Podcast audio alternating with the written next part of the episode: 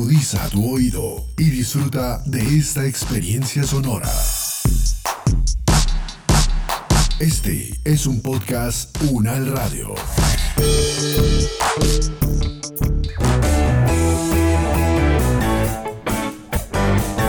Salud Unal, contigo. Escuchar, aprender y compartir información de calidad sobre bienestar.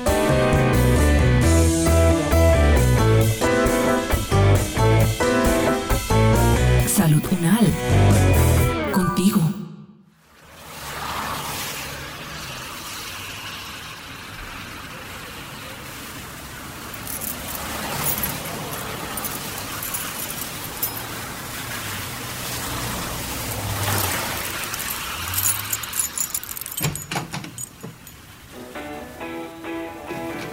Hola Laurita, ¿cómo estás? Tiempos sin vernos, ¿no? Esta pandemia sí que nos ha alejado de todo. Hola Cami, sí, esta situación está muy complicada, pero es mejor cuidarnos. Por eso vine precisamente, porque es mejor que la abuela no salga. Yo le traje todos los medicamentos de este mes, Lauri.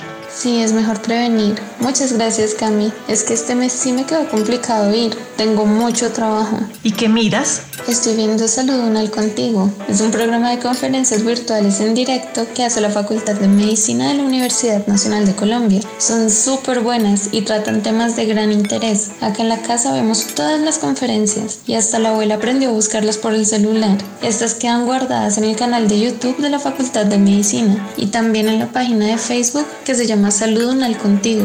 Oye, qué interesante. ¿Y cualquier persona puede verlas? Sí, lo mejor es que si no puedes ver la conferencia en directo, la puedes mirar cuando quieras. Lo bueno de verlas en directo es que uno puede hacer preguntas al experto a través del chat. Bueno, pongamos atención. La de hoy es sobre síntomas digestivos en los niños. Profesor Guerrero, ¿cuáles son los síntomas gástricos más comunes en niños? Bueno, los síntomas digestivos más que síntomas gástricos y por los que consultan más frecuentemente los niños incluyen la diarrea y el estreñimiento. Son dos alteraciones del hábito intestinal que son muy frecuentes, es decir, son dos extremos del hábito intestinal, pero son dos de las manifestaciones más frecuentes. Otros son el vómito, los problemas en la alimentación, la forma como los niños mastican y la forma como los niños tragan, eh, pero también hay algunos elementos un poco más complejos como son lo que se llaman los trastornos del el comportamiento alimentario, la anorexia y la bulimia. Por supuesto, hay intolerancias a los alimentos, hay fallas en el progreso nutricional, puede haber dolor abdominal y a veces del tórax, y hay otras cosas que son más alarmantes, no necesariamente más frecuentes, pero que eh, dependiendo de donde uno trabaje se encuentran, como son, por ejemplo, el sangrado. Las causas, pues pueden ser realmente muy variadas, porque uno pues tiene diversos orígenes para cada uno de esos síntomas. Uno podría decir que algunos síntomas, como en el caso de los niños muy pequeños, los niños prematuros, los síntomas se deben en buena parte a la inmadurez digestiva, pero pudiera haber eh, en algunos otros niños infecciones, anomalías de anatómicas, es decir, defectos anatómicos, algo con el que el niño nace eh, mal fabricado, digamos, algunos factores propios de cada niño y del comportamiento del niño, desde luego la alimentación eh, y otras cosas que realmente no conocemos muy bien. En la medida en que, que cambian las consultas, en la medida que cambian las instituciones, la frecuencia de las consultas cambia y también en la medida en que se conocen determinadas enfermedades, entonces se comienzan a ver más o menos. Entonces hace algunos años no se veían eh, algunos diagnósticos que hoy en día son eh, relativamente preponderantes en la consulta. Digamos que haciendo estas, estas eh, consideraciones, uno podría decir que realmente hay un, dos tipos de, de, condiciones, unos síntomas que son los que llamamos orgánicos y unos síntomas funcionales. Orgánicos es cuando se encuentra una enfermedad específica que explique las cosas como eh, alguna lesión que explique las cosas como son las inflamaciones, las ulceraciones, por ejemplo, o alguna lesión anatómica. Y los funcionales son aquellos que producen unos síntomas que son parecidos a los orgánicos, pero que uno no, no encuentra realmente qué es lo que está pasando. Es decir, no hay, no hay una cosa detectable. Entonces podemos decir que los síntomas son variados y pueden tener causas más variadas que podríamos, si es del caso, analizar.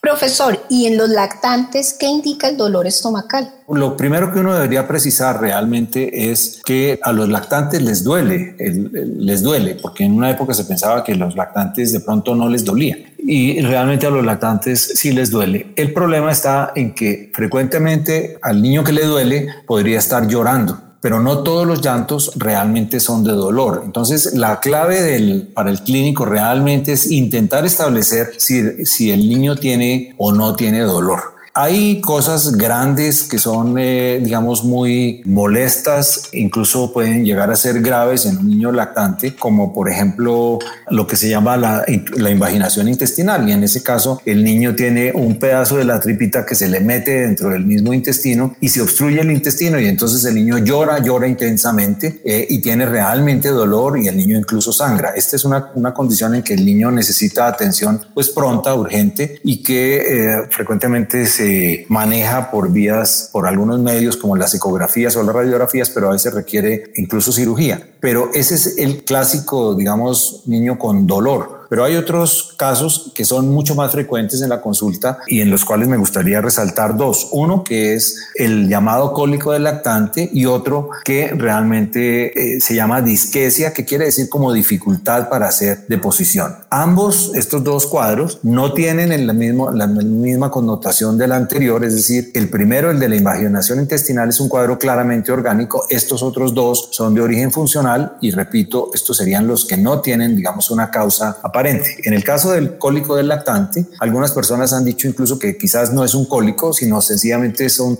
niño eh, que tiene llanto excesivo y así lo han llamado, y parece coincidir con el patrón de llanto de, de un buen número de niños que en una época, alrededor del segundo, tercer mes eh, de vida tienen realmente crisis excesivas de llanto, generalmente por las tardes, que lo hace sentir muy, muy irritable, sudoroso, pujando y que eh, el niño realmente angustia a la familia porque no, no, no se calma. Eh, estos niños frecuentemente han tenido interrupción de la lactancia materna, otras veces han tenido muchas manipulaciones, de, mucha manipulación, perdón, de las fórmulas que reciben y mucha medicación.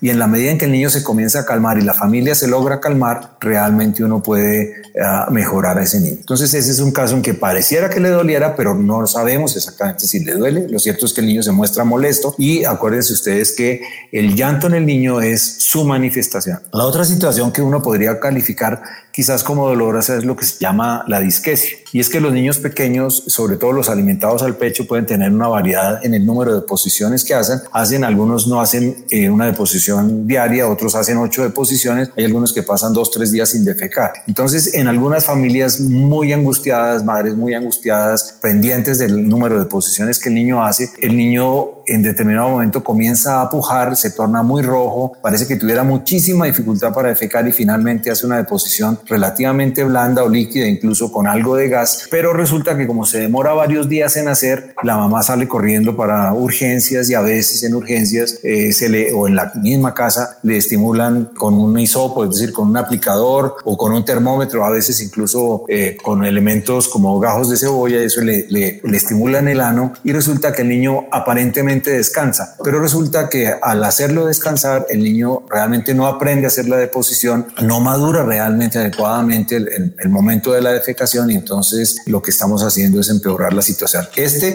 es una situación en donde todo el mundo interpreta que el niño le está doliendo, pero realmente parece que no le doliera y sencillamente es una, un momento como de confusión rectal. Estas dos condiciones que acabo de mencionar son benignas, transitorias y su manejo se basa en explicaciones, en reafirmar, en explicarle a la familia lo que está viviendo el niño y lo que ellos están viviendo. No requieren exámenes, rara vez requieren medicación y en los dos casos es esencial favorecer la lactancia materna. Profesor Guerrero, ¿cuál es la relación entre las emociones y el funcionamiento del sistema digestivo? Hace mucho tiempo que se sabe que las emociones eh, claramente afectan el, el comportamiento digestivo. Eh, hay una relación íntima entre lo que es el sistema nervioso central y el tracto gastrointestinal. En muchas partes está descrito lo que se ha llamado como el segundo, el segundo cerebro, cerebro periférico a nivel intestinal. Y este cerebro o esta, esta red de estructuras nerviosas y de hormonas realmente son las que regulan buena parte del movimiento del intestino y de la forma como se siente el intestino y, su funcionamiento. Realmente, si ustedes piensan un poco, uno no siente a todo momento que se están moviendo las tripas, sin embargo las tripas se están moviendo y a pesar de que uno no las oye, realmente se están produciendo ruidos. Pues bien, hay algunas personas que tienen una percepción mayor de esto y entonces esa maraña que hay allá de nervios y de hormonas eh, comienzan a diferente y a veces se alteran en algunos procesos, en algunos de los procesos que nosotros llamamos funcionales, que para repetir son aquellos que no tienen una causa demostrable de la enfermedad. Entonces se han propuesto varios mecanismos de por qué se altera ese segundo cerebro, esa relación que hay allá de, de hormonas y eso, y pudiera ser a veces por infecciones, a veces por reacciones, digamos, de los mecanismos de defensa, a veces por imbalances en la cantidad de bacterias que hay en el intestino. Lo cierto es que la persona aprende a percibir, a sentir más lo que normalmente sucede. Es decir, esa persona normalmente siente más el movimiento de las tripas, siente más que la tripa se distendió, el intestino se distendió, por ejemplo, por gas o por materia fecal. Y es como si la persona realmente no solamente sintiera más, sino tuviera un umbral un poco más bajo para el dolor, es decir, aguanta menos el dolor. Entonces, por ejemplo, en una situación muy frecuente que es lo que se llama la dispepsia, que mucha gente eh, llama comúnmente la gastritis o eh, dice, es que yo siento como que tengo gastritis o siento como que tengo úlcera, a pesar de que no se le encuentre eso, la explicación clara es que el estómago en el momento de comer como que no se acomoda adecuadamente, no se abre adecuadamente, no, no da el volumen suficiente para que la comida se entre allí, entonces la persona se siente más llena o se siente llena antes de tiempo y, y, siente que realmente el estómago está templado. Y lo mismo pasa en el colon irritable, en donde además de algunos episodios de diarrea o estreñimiento, el niño se torna excesivamente consciente de los movimientos intestinales y siente que la cantidad de gas de materia fecal fuera exagerada cuando realmente no lo es. Entonces a esto se le agregan algunas cosas como que la familia misma interpreta los síntomas y si en la familia hay algunas personas que tienen este tipo de, de, situaciones, entonces comienzan a poner la explicación, digamos, en los niños y se comienza a hacer como un círculo vicioso entre lo, lo afectado que se siente por esta condición y realmente está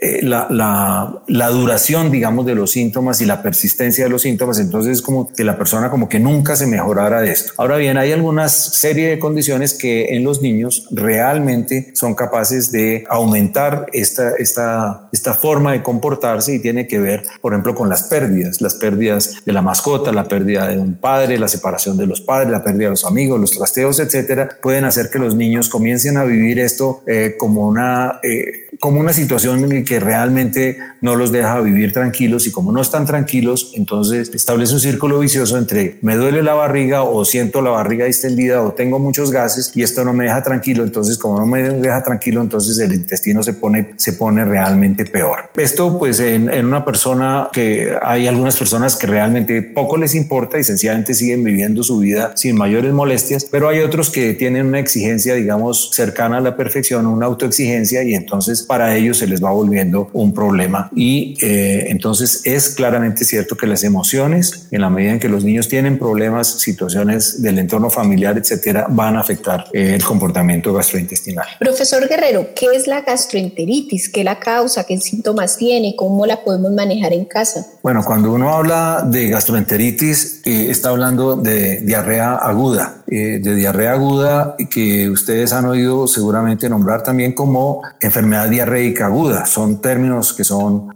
comparables y son sinónimos. Realmente es una causa muy frecuente de consulta en los servicios pediátricos, bien sea de consulta en, urgencias o en la consulta ambulatoria programada. Y hasta hace, digamos que, no sé, unas tres décadas era una causa muy importante de mortalidad en los niños pequeños. La causa de la diarrea aguda, que generalmente, pues digamos, estamos hablando fundamentalmente de la diarrea infecciosa, son tres elementos básicos que son los virus, las bacterias y los parásitos y ocasionalmente algunos hongos, pero realmente son los virus, bacterias y parásitos. Y a pesar de que eh, tendemos a pensar en que muchas diarreas son causadas por parásitos y por bacterias, realmente son los virus los principales causantes de esto. La mayoría de las diarreas eh, evolucionan eh, bien, sin mayor intervención, mejoran relativamente en poco tiempo y no requieren que uno haga medicación específica. Podría decir yo que existen varios tipos de diarrea, pero me gustaría mencionar tres. Una que es la que nosotros llamamos diarrea osmótica, que tiene que ver como con algo que hay en la dieta que por el daño que causó el microorganismo, por ejemplo, los virus, un rotavirus, por ejemplo, produce una alteración en la digestión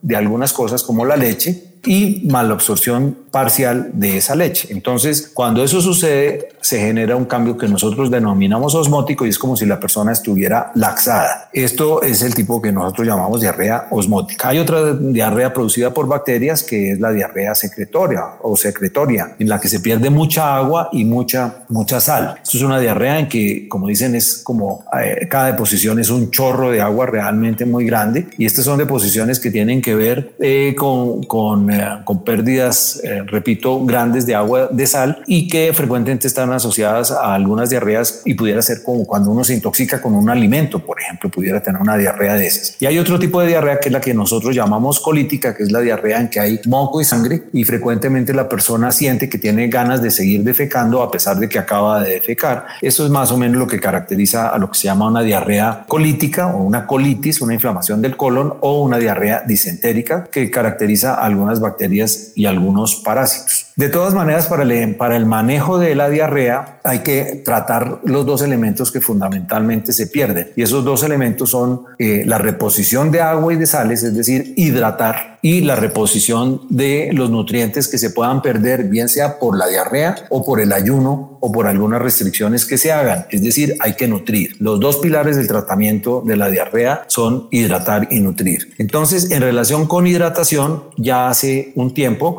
en que se sabe que la terapia de hidratación oral es absolutamente efectiva, que el suero de hidratación oral, como se conoce, que hoy en día se puede conseguir no solamente el de preparar, sino que existen sueros ya comerciales que se consiguen fácilmente en las, en las eh, farmacias, se puede administrar prácticamente en cualquier paciente que tiene una diarrea, en la mayoría de los cuadros de diarrea aguda eh, infantil, con o sin deshidratación, y eso permite el manejo ambulatorio y realmente disminuye muchísimo las complicaciones que pudieran tener los niños. Entonces, repito, primer punto sería hidratar. El segundo es en relación con la alimentación, y es importante decir que la alimentación del niño, una vez que esté hidratado, eh, es decir, el niño debe regresar inmediatamente a su alimentación normal. El niño no debe tener ayunos prolongados, el niño no debe tener restricciones, el niño no debe tener dilución de la alimentación, es decir, no se le debe dar la leche rebajada. Hoy por hoy se indica alimentar tan pronto el niño esté hidratado con lo que el niño normalmente come y se debería procurar hacer el menor número de cambios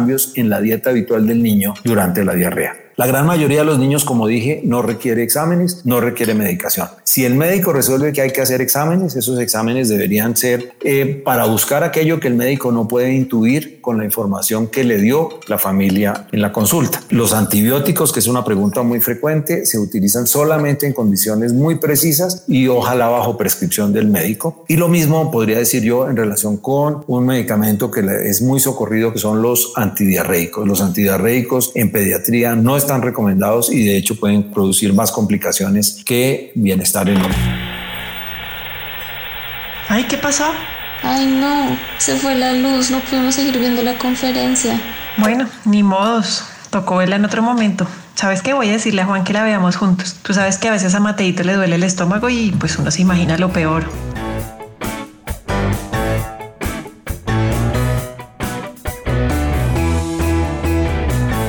Es el momento de que cada uno desde sus hogares aporte en el cuidado de su salud y de su comunidad. Es tiempo de sumar. Este podcast contó con la dirección de María Luisa Cárdenas, profesora de la Facultad de Medicina de la Universidad Nacional de Colombia. Coordinación General e Investigación María Fernanda Lara Díaz. Producción General Diana Samira Romero. Experto invitado Rafael Guerrero Lozano, médico pediatra y gastroenterólogo pediátrico. Director del Departamento de Pediatría de la Facultad de Medicina de la Universidad Nacional de Colombia. Con la actuación de María Camila Riápira y María Camila Gómez. Producción sonora Edgar Huasca.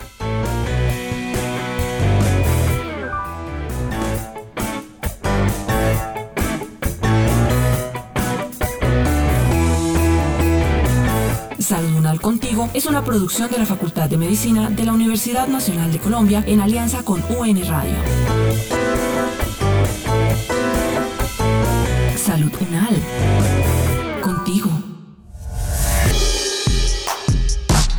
Opiniones aquí expresadas son de entera responsabilidad de sus autores y solo comprometen a los realizadores de este podcast. No representan necesariamente el pensamiento de la UN Radio ni la posición oficial de la universidad. este y otros podcasts en nuestro sitio web podcastunradio.unal.edu.co. Universidad Nacional de Colombia, proyecto cultural, científico y colectivo de nación.